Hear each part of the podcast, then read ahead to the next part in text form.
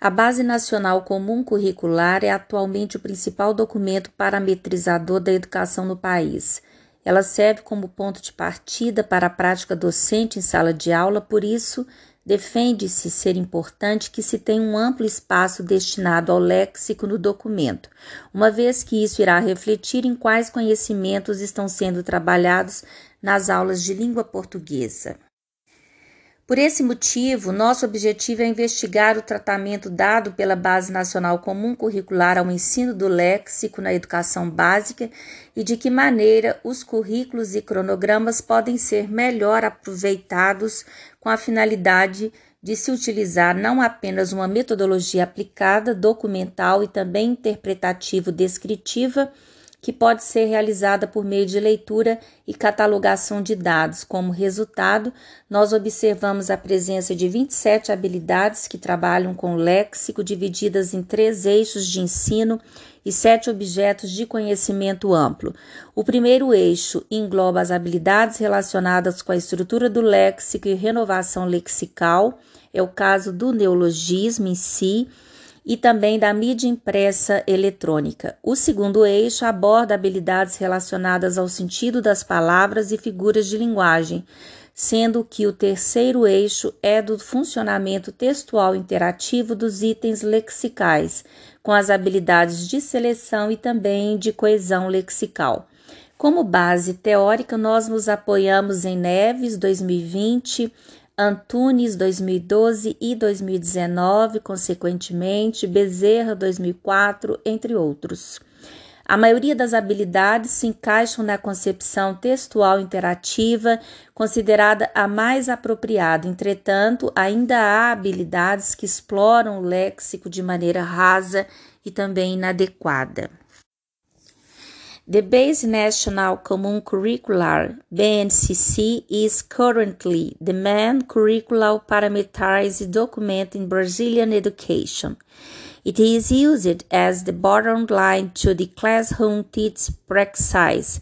There is reason why we urge the importance of extending the space of the lexicon in the document, whereas that it reflects in which knowledge is being taught in the Portuguese language classes. Therefore, our aim is to investigate the treatment given by the BNCC to the lexicon in the basic education. Os estudos recentes que versam sobre a ocorrência das unidades lexicais neológicas enquanto um fenômeno presente nos mais variados contextos e situações de uso de linguagem tem demonstrado que a neologia ela pode e deve ser estudada de forma sistemática. A produtividade lexical com que ocorrem as unidades que têm se formado nos últimos meses, tendo em vista a ocorrência da pandemia do coronavírus, levou-nos à necessidade de uma análise de formações neológicas, considerando as condições estruturais na definição de tais unidades a partir de fatores de ordem discursiva, sociocultural e também pragmática. Segundo Alves, 1990, podemos classificar os processos de formação lexical em neologismos fonológicos, sintáticos, semânticos e também por empréstimo. Contudo, os processos de formações neológicas resultantes de derivação por afixação também têm se mostrado bastante produtivos na mídia eletrônica. Para Ferraz, 2006, a vitalidade de uma língua se evidencia fortemente por diversos processos de renovação, os quais ocorrem dos componentes fonológico, morfológico, lexical, sintático, semântico e pragmático.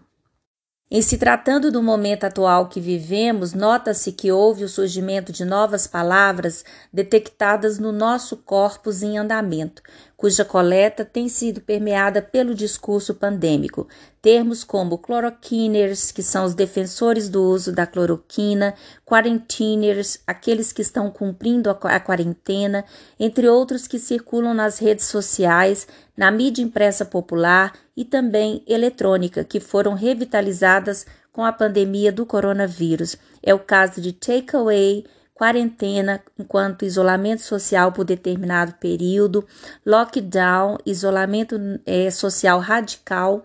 Em contrapartida, novos vocabulários já estão em vias de lexicalização e alguns já tiveram entrada em grandes dicionários, como o dicionário WISE, o Priberam, por exemplo, que já registrava o termo Covid-19 desde 2020.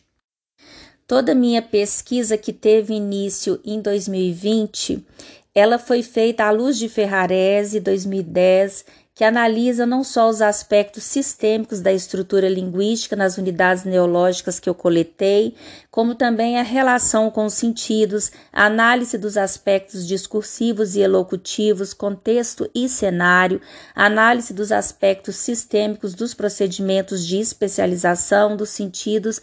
No caso específico, eu trabalhei a pragmática do fato linguístico além da análise das implicações ideológicas do procedimento de construção do texto, tendo em vista que os textos elencados tiveram origem no jornal Estado de Minas e Correio Brasiliense, que são duas fontes de informação e de comunicação bastante fortes e conhecidas no Brasil. Esse é um teste para minha apresentação no dia 6 de agosto na Universidade de Harvard, em que eu farei um, darei um curso para não só os brasileiros que estiverem me assistindo na transmissão, mas também os americanos que se interessam pelo ensino de língua portuguesa. Eu sou a professora Marília, sou professora de linguística, sou pesquisadora na área do léxico e também professora de metodologia da pesquisa científica no ensino superior. Obrigada.